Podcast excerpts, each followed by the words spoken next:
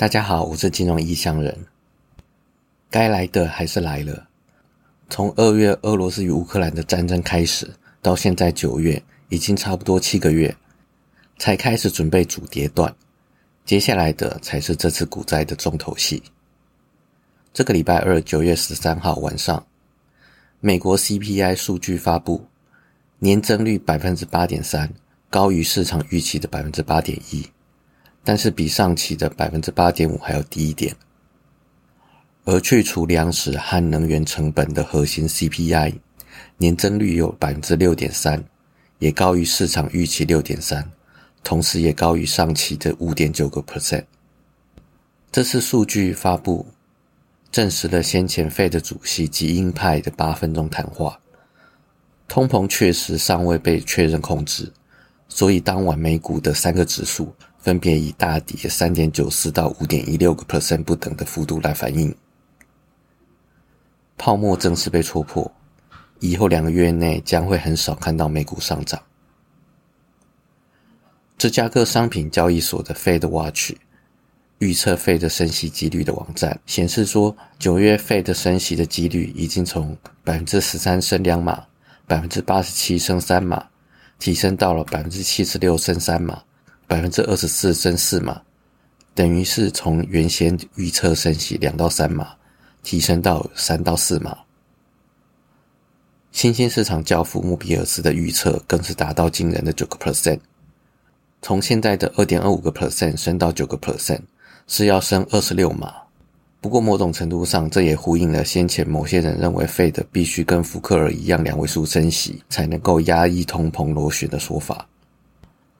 而美国银行最新基金经理人的调查显示，这些经理人对股市崩盘的恐惧程度已经达到了九一一恐怖攻击以来的新高。他们的依据是，这些经理人现金的配置比例上升到百分之六点一，创了九一一以来的新高。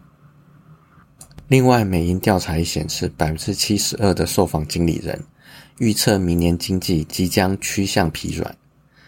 有百分之六十的经理人承担风险比平常还要低，这个数字创了历史新高。这些全部显示了金融机构对未来的悲观展望。而美股散户的相关调查显示，预测未来六个月美股上涨的散户比例跌破了百分之二十，代表美股散户对前景也是相当的不乐观。这一周，俄罗斯与乌克兰的战争。也有了比较大的变化。乌克兰展开大反击，迫使俄罗斯军队大幅度的撤退，就连俄罗斯名声最响亮的装甲部队——近卫第一战车军团，也撤离了哈尔科夫。这个近卫第一战车军团是俄罗斯陆军最负盛名的部队之一，被配置来防守莫斯科，准备在跟北约开战的时候领导反击。这个月，乌克兰已经收复了三千到六千个平方公里的失土，这也迫使俄罗斯延后占领区的兼并公投。原本这项公投排定在五月，先是推迟到九月，之后又被推迟到十一月，现在呢已经被搁置。加上近期经济战的失利，从表面上来看，普丁真的是灰头土脸。但是克里姆林宫目前尚未看到恐慌的迹象，普丁似乎还认为他处于有利的情势。而克里姆林宫的发言人表示，特别军事行动将会持续，直到达成最初设定的目标为止。另外，俄罗斯驻美大使安东诺夫也证实了俄罗斯的立场，他警告，美国向基辅交付 ATACMS 飞弹。意味着美国将直接卷入与俄罗斯的军事冲突。这个飞弹射程广，一旦乌克兰拿到了这项武器，俄罗斯的大城市还有工业、交通基础建设可能会落入袭击的范围。另外，乌克兰前官员研判，乌克兰台面下可能已经接受并开始使用 ATACMS 飞弹。上个月，政治新闻网站 POLITICO。报道：美国可能秘密向乌克兰军援没有对外公开的武器，例如在俄罗斯阵地发现美制 AGM-88 高速反辐射飞弹的残骸之后，美军官员才坦诚，已经提供乌克兰不在军援名单之内，可以用来摧毁雷达和防空飞弹系统的反辐射武器。而安东诺夫还指控美国已经将乌克兰变成武器的试验场，用于处理陈旧的武器，还有测试新的北约军事装备。虽然说每次发生战争，武器商还有军方都在想办法测试新的武器，这已经不是一件新鲜的事。但是这项指控直接撕破美国假装没有直接参战的虚伪面具。这次俄军败退，也让俄罗斯作为安全庇护者的声誉崩溃，甚至有些中亚的国家看到俄罗斯比以往的任何时候更需要他们。现在他们正试图尽可能的勒索俄罗斯。国际就是这么的现实。当你有实力、有声望的时候，大家都捧着你；当你滑下坡的时候，一堆人就开始偷踹你一脚或勒索等等，想要从中得到好处或报酬。现实生活其实也是这样啊。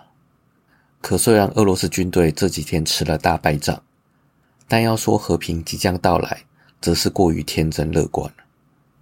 北约前副司令雪瑞夫则示警，普丁可能会因此而升级战争。毕竟，普丁从来没有放弃过使用核武。他建议北约做好与俄罗斯开战的准备，并加倍支援乌克兰抵抗俄军。而英国这边也有了新的变化。第一个是特拉斯上任，成为英国史上第三位女性首相。第一位就是柴契尔夫人，第二位是梅伊。第三位就是颇有柴契尔夫人之风，被称为“铁娘子”第二的特拉斯。可是这个时候的英国可谓内忧外患，内部有 COVID-19 造成的经济低迷问题存在，又有百分之十通膨给经济的负面影响；外部有英国脱欧之后残留的种种问题，俄乌战争造成的能源飙升，还有因为美中对抗带来的与中国紧张关系。不过，能被称为“铁娘子”第二，也不是被叫假的。特拉斯还在竞选的时候就表示，他上任之后会迅速采取行动，以重振 COVID-19 与高油价、高通膨造成衰退的经济。另外，也会减轻英国家庭的能源开支。外交方面，则是会重新评估英国的外交国防，更注重中国与俄罗斯带来的威胁。这些都与柴契尔夫人的主张作风相似。现在就看他上任之后，能否像柴契尔夫人一样带英国走出困境。这边简单带一下柴契尔夫人的政治生涯。铁娘子柴契尔夫人是在一九七九年，英国经济萧条与失业率高涨的情形下上任英国首相。英国首相每一个任期是五年，而且没有连任的限制。他在第一个任期内，福克兰战争胜利，而且经济好转的前提下，连任第二个任期。而在这第二个任期内，柴契尔夫人持续降低工会的权利，而且推动国有企业私有化，而碰到国有矿业的矿工大罢工，但因为有提前准备，而以过半矿工回到岗位，迫使工会无条件投降而告终。到了第三个任期，因为高涨的利率使经济由繁荣进入衰退，而支持率持续下滑。而一九八九到一九九零年的时候，因为出台人头税这项任内最不受欢迎的政策，而遭到游行、暴动、拒绝缴税等强烈反对，之后逐渐失势而下台。而英国第二个变化就是英国女王伊丽莎白二世。这位可爱的老奶奶过世了。这位在任七十年的女王，尚未上任之前，就以十三岁之姿首次公开发表演说，鼓舞士气，影响英国，并投入当时二次大战军队后勤，是少数有参战经验的皇室成员。在任期间，跟历任首相密切合作，让英国度过战后恢复期，还有大英国协解体的危机。不过，继任的查尔斯国王也即将面临大英国协解体的危机。这五十六个国家很可能重新检视留在国协的必要性，或者是不承认英国国王是他们的君主。其中最大经济体的印度，对女王过世反应很冷淡，因为对一些人印度人来说，英国王室只会让他们想起英国殖民统治的黑暗历史。加上在莫迪的领导下，印度 GDP 已经超越了英国，在经济上。印度更为强势，而强者通常是不会理会弱者的。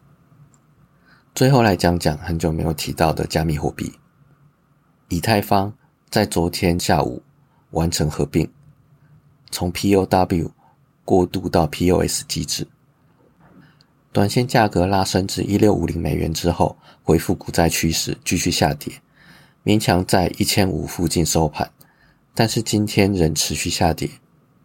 和平事件只有短期的效应，敌不过股灾这种长时间的大趋势。